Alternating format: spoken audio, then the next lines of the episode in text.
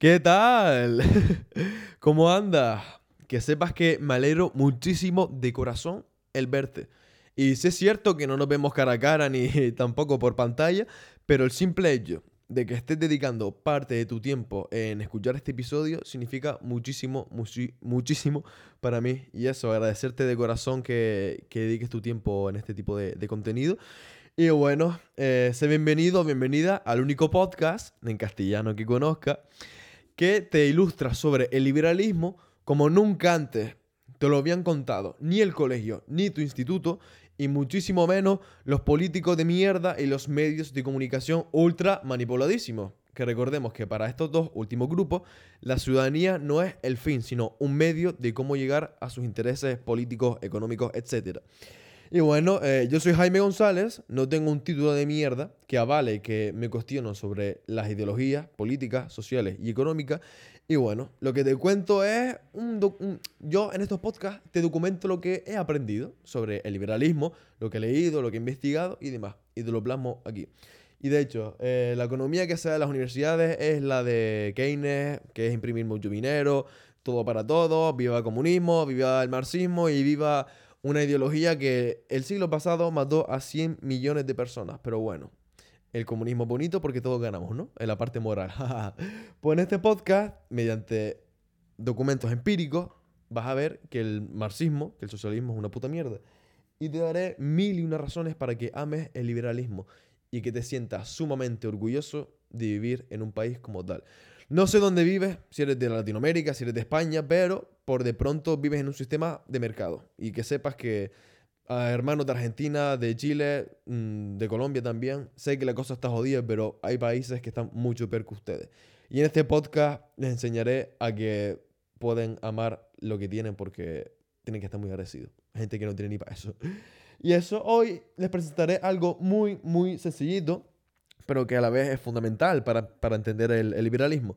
El liberalismo como tal tiene varias vertientes y hoy veremos las cuatro principales que si profundizamos hay 40.000 anarco, mm, eh, socio, 20.000 cosas, ¿vale? Pero bueno, hoy les presentaré cuatro de esas, de, esas raíces, por así decirlo. Uno de ellos es el liberalismo clásico, que veremos a continuación. Después el socioliberalismo, ya dice el prefijo socio, así que a este le van a caer una entrada de hostias que flipa, ¿vale? Y entenderá por qué. Eh, minarquismo, mi favorito, ya lo sabrán. Y anarcocapitalismo, muy interesante también, pero tenemos que ver sus pegas. Ok, pues comenzamos por el liberalismo clásico y si no les importa voy a echar un buchito mm, de agua. Qué rico ahora sí. Y bueno, eh, para comenzar por el liberalismo clásico, ok, este fue el principio del liberalismo moderno que conocemos todos, ¿vale? Es cierto que en el pasado surgieron ciertas revoluciones como por ejemplo eh, Espartaco, ¿no? El antiguo Roma, que liberó a los esclavos y tal y movimientos concretos que defienden libertades concretas, ¿vale? Como tal, no es liberalismo, pero sí que podemos decir que fueron las semillitas como tal. Pero ¿qué pasa? Que el liberalismo que conocemos hoy día tuvo su origen en el siglo mm, finales de 1600, principios del siglo XVIII, 1750, poquito menos y demás. Y bueno, eh, lo, lo llevó a cabo, lo financió la burguesía. Recordemos que la burguesía eran esos mercaderes, comerciantes, banqueros, los cuales eh, fueron acumulando capital a, lo largo de la Edad Media, hasta la Edad Moderna, hasta hoy día. Y bueno, eh, tenían mucho poder, influencia económica, sobre todo económica, no tanto política, aunque había excepciones. Y entonces, en el siglo XVIII, la burguesía dice, hostia, tengo pasta, tengo influencia, conozco mucha gente, ¿por qué coño no puedo tener yo participación parlamentaria? Vamos, tener poder en la política para representar sus intereses, no los del pueblo. Porque recordemos que la política es el bello arte de hacer que los intereses personales sean los intereses de la nación. Y como recordemos una vez más en este podcast, yo creo que va a ser casi el himno, el lema, la política es, eh, ¿cómo decirlo? Coge a la ciudadanía como el medio para llegar a su objetivo, no es el fin, la ciudadanía. Y bueno, lo que querían eh, estos burgueses del siglo XVIII era luchar contra el absolutismo monárquico, porque coño, quiero poder y el rey tiene mucho poder. Yo quiero lo que tú tienes, ¿vale? Básicamente. Eh, también defendió la no intromisión del poder real en los asuntos civiles.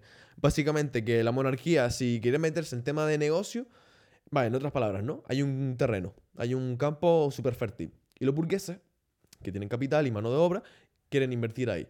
Pero el rey, por el simple hecho de ser rey, tiene que tener parte de esa propiedad, sin habérselo ganado, sin haber invertido lo que tuvo que haber invertido. Vamos, por ser quien es, eh, un, un cacho ese terreno. Ni porque se lo ha ganado, ni porque haya tenido pasta honradamente, ni esas cosas. Y por eso los burgueses decían, hijo puta, no te metas en mis asuntos. Eh, también querían la libertad de culto.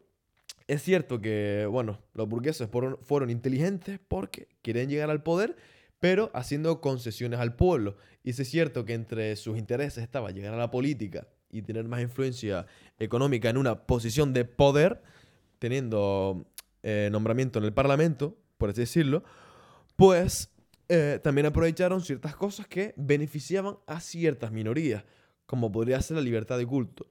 Recordemos que a finales del siglo XVIII, casi toda Europa, a excepción de Europa del Este, que estaba ahí el Imperio Otomano y, vamos, dando guerra bien fuerte, aunque no tanto por esa época, como lo había dicho antes, eh, casi todo era cristiano.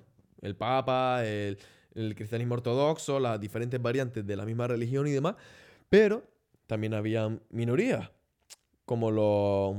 no me acuerdo, pero los judíos españoles, los sefardíes, exacto, eh, también había un montón de judíos en Francia, en Reino Unido, musulmanes también por el tema de, la colonización y demás, que mm, marroquíes que estaban en Francia, que promulgaban el Islam y demás. Y bueno, querían que esa gente tuviese también eh, seguridad estatal de que podían profesar su, su propia religión sin ningún problema, ni, vamos, que no se les condenase por adorar a un dios diferente, básicamente. Y los burgueses, ¿cómo utilizaron eso para, para bueno, ganarse un poco el amor de la gente? Y mm, eh, también, evidentemente, como buenos burgueses, querían mejorar la calidad del mercado para hacer mejores negocios. Y querían cargarse eh, un poco lo que era el mercantilismo estatal, es decir, empresas de, del Estado basadas en el mercantilismo como Em, la sociedad de, las Indias Orientales de comercio, una cosa así era de, los británicos y los holandeses, por ejemplo, que era, perdón, la compañía de las Indias Orientales, vale, vale, ya me acuerdo yo. Y bueno, como que eran compañías del Estado que tenían su propio ejército privado y que coaccionaban eh, territorios lejanos como las Indias, Bangladesh y demás. Eh, para, para hacer tratos desfavorables de comercio. Y como que los burgueses querían comerciar con ellos, pero más bien de iniciativa privada, no del Estado algo así. Eh, bueno, y querían básicamente estos burgueses la caída del antiguo régimen. Es decir, que acabar con el sistema y empezar un poco los principios de lo que vivimos hoy día. Y bueno, eh, todo esto tuvo su surgimiento en la ilustración del, siglo XVIII y bueno, que junto a la idea de ciertos filósofos, pues fue tomando, fue tomando mucho, mucho poder. Ya en el siglo XIX eh, se metían más en el tema del Estado que, no fuese tan grande, básicamente, y que lo limitase muchísimo. De hecho, gran parte de las grandes potencias, como podría ser Reino Unido o Estados Unidos, en el siglo XIX el Estado intervenía a lo mínimo. Muy poco, muy poco. De hecho, en un próximo episodio quiero hablar sobre el mejor sistema que ha tenido la humanidad, que es la República Americana, no la democracia, la República. Y ya entenderás en uno... Yo creo que en el próximo capítulo lo... ya verás por qué. Y bueno, todo eso vendría a ser liberalismo clásico. Y bueno, defendían libertades, eso. Que tuviese más prevalencia el individuo que el Estado como tal. Ahora pasamos al socioliberalismo. Segundo, recordemos. El primero fue liberalismo clásico, ahora es socioliberalismo. También conocido como liberal progresismo, capital social, perdón, capitalismo social o economía social de mercado. Suena bonito. Vamos a ver las incongruencias. Se van a partir la polla o el chocho. ¿vale? Persigue un balance, ojo, entre la defensa de las libertades individuales y el ejercicio económico.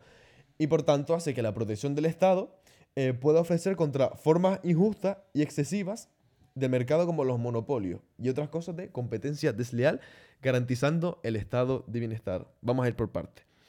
Esto básicamente dice que puede haber mercado, pero que el Estado se abandera de las libertades es decir, que el Estado protege eh, a las personas de las movidas del capitalismo, ¿vale? Según ellos, para proteger a las personas del monopolio. Y ahora les pregunto, ¿quién realmente tiene el monopolio en un país? Monopolio. Cuando tú te enfermas, ¿cuál es la sanidad que debes pagar aunque no vayas?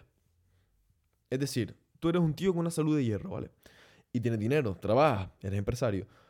Pues, ¿cómo es eso que tengas que pagar seguridad social? Si tú vas a la privada. O sea, te obligan a pagar algo que no usas. Eso es el Estado defender tus derechos. El obligarte a pagar algo que tú no usas. Es como decirte, coño, yo no veo Netflix, pero tengo que pagar Netflix. ¿Sabes por qué? Porque me obligan. Y el monopolio siempre lo tiene el Estado. Ya sea de la fuerza, la policía. Vamos, el Estado te puede dar una hostia justificada, básicamente. Eh, ¿Qué más? En, cuanto a lo judicial, las leyes. un político comete un delito, pero el colega de él es juez. Se salva. Monopolio de la justicia también.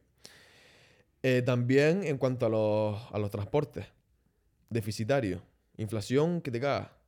Y que no dejan salir a la competencia. Por ejemplo, donde yo vivo, en Gran Canaria, está la UGOA Global. Que bueno, funcionan bien, pero quizás si hay más libertad, es decir, más empresas que promuevan el transporte público, ¿vale? Transporte privado, entre comillas, pues puede salir mucho mejor.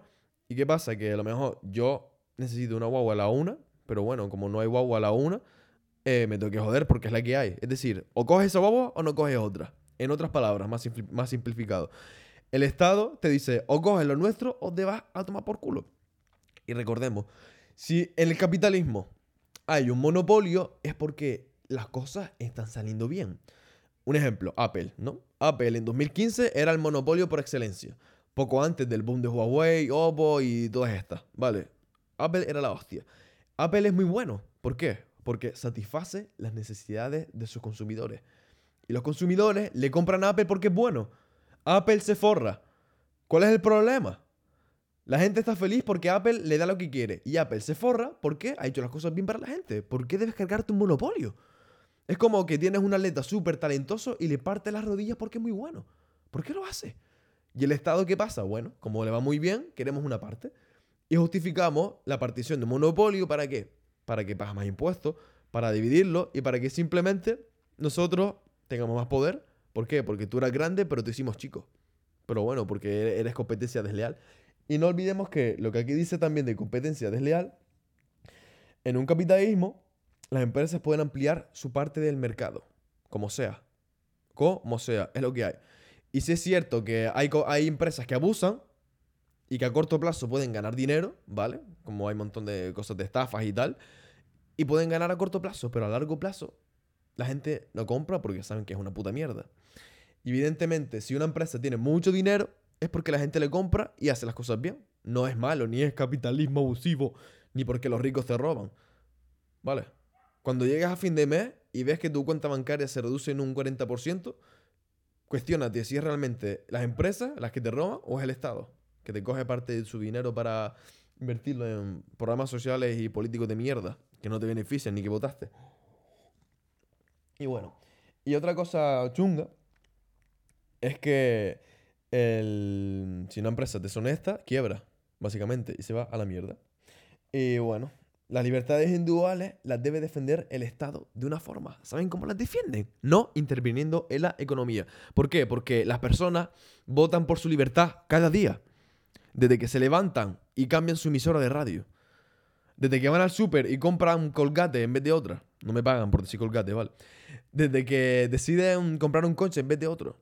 Así la gente vota por su libertad, por lo que consumen, por lo que les beneficia a la vida, no por lo que el Estado hace por ellos. Porque recordemos, el Estado se hace grande mediante la gente, no por la gente. Y lo que en un inicio es por el bien de todos, como hicieron los nazis, como está pasando ahora con la certificado de vacunación de mierda. Todo es por el bien de todos. Igual que el socioliberalismo que estamos viendo ahora, que el Estado dice, voy a protegerte las empresas. Vale, y suena bonito al principio, pero después el Estado se hace más grande y crea ministerio para proteger a los consumidores de las empresas. Más gasto público, menos libertad que tienes porque tienes que pagar más impuestos para financiar un programa político que no has votado y así tu libertad se va cortando. Porque recordemos que la naturaleza del gobierno y del Estado en general es agrandarse. Y si en un principio tiene poca participación, algo harán los políticos de mierda y se inventarán problemas a los cuales ellos te venderán la solución y tú se las comprarás. Y tendrás menos libertades. En otras palabras, el socioliberalismo es una puta mierda por todo lo que has escuchado.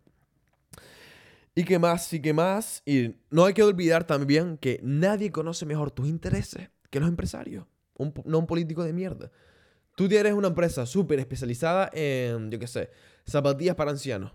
Tú conoces a esos ancianos mejor que el Estado, ¿entiendes? Y los que mejor lo pueden ayudar son esas empresas que son exclusivas para ancianos, no el gobierno de mierda, ¿entiendes? Y bueno, digamos que el socioliberalismo empieza como algo bonito, pero después acaba, bueno, un poco como, como estamos hoy día. La gente defendiendo tener menos libertad y más restricciones, con lo del COVID, por ejemplo. Pero bueno, un tema aparte. Y bueno, a continuación tenemos eh, el que honestamente creo yo que es el mejor sistema de liberalismo, llamado minarquismo. El minarquismo básicamente es partidario del Estado mínimo. ¿Qué se refiere a esto? Que el gobierno no interviene en nada, ni tiene ministerio, ni participación económica, nada, cero. Solo se encarga de defender los derechos y libertades del individuo, dentro y fuera del territorio. En otras palabras, dentro del territorio defender tus derechos y libertades, policía. Defender tus derechos y libertades en el extranjero, ejército. Si tú y yo tenemos un problema y queremos solucionarlo de una forma civilizada, no sin camisa a las 4 en la Plaza de los Patos, ¿vale? Pues los tribunales. En otras palabras, el Estado solo tiene policía, ejército y tribunales. Y bueno, y propone que el resto de la sociedad debe quedar en manos privadas. En otras palabras, que el mercado se encargue de todo y únicamente el Estado sirva para proteger a esos individuos de las amenazas externas. O sea, esta es la sociedad ideal, porque recordemos, el mercado sabe todas las necesidades de las personas. Entonces, todas las necesidades están servidas. ¿Por qué? Porque las empresas pueden ayudar al consumidor y recordemos, cualquier todo el principio de empresa, si no ayuda, quiebra, a medio plazo te vas a la mierda. Entonces, todos estamos felices. ¿Por qué? Porque ya están las necesidades cubiertas y las empresas pueden ayudar sin intervención del Estado y se pagar impuestos injustificados de mierda.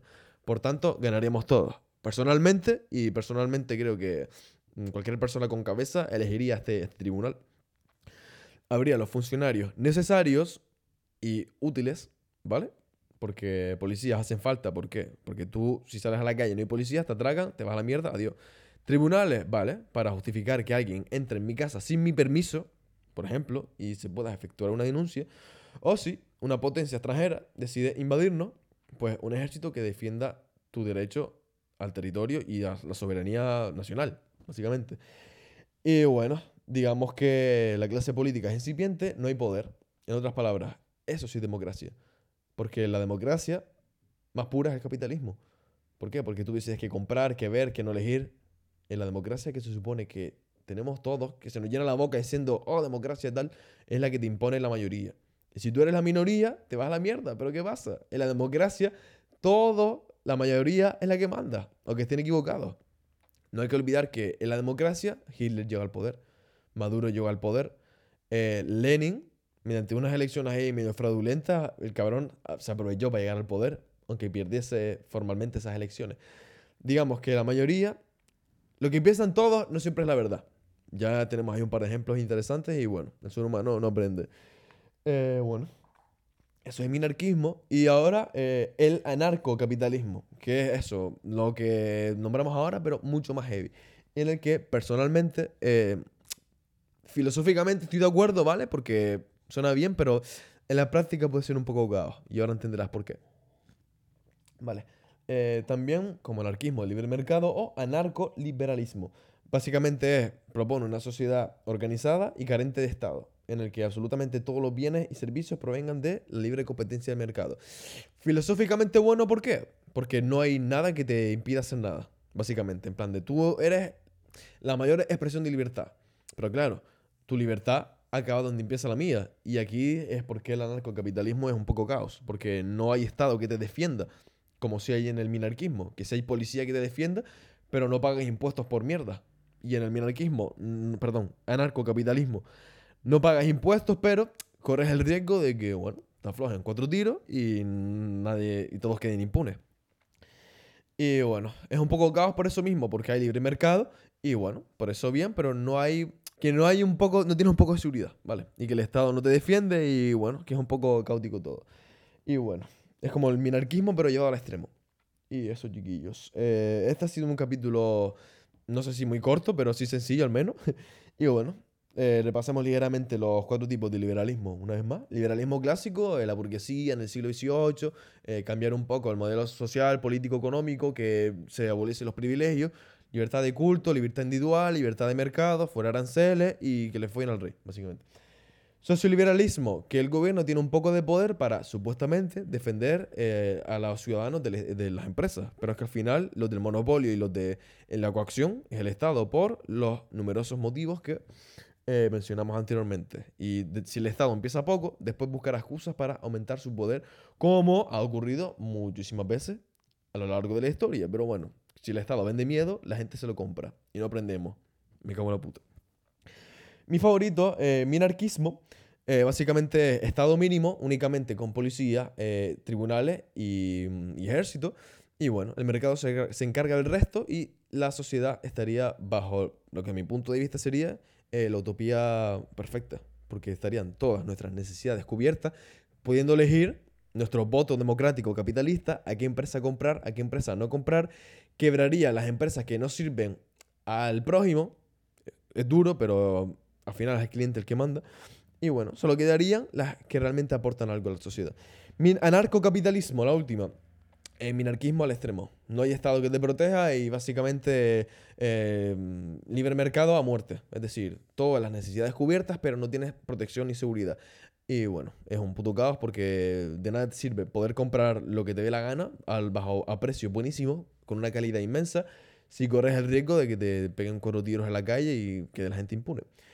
Bueno, bajo mi punto de vista, el mejor es el minarquismo, porque tienes todo garantizado, que no te van a matar, eh, que tiene seguridad tanto dentro y fuera del Estado como para mm, problemas menores, gracias a los tribunales. Y bueno, que puedes elegir cualquier tipo de, de producto mediante un libre mercado bastante importante. Y eso, chiquillos o chiquillas. Eh, muchísimas gracias por escuchar este episodio y de una forma que, bueno, si es la primera vez que me escuchas, eh, no te asustes, ¿vale? este soy yo. Y va a ser un poco así el, el resto del capítulo. Y bueno, decirte que si me estás escuchando por Spotify, por Apple Podcast, por Evox o todas estas plataformas de, podcasting, bueno, en inglés sería podcast, podcast con todo con A, no podcast. y bueno, que si, si te pudiese suscribir, te lo agradecería muchísimo para que no te pierdas ninguno de estos, de estos programas.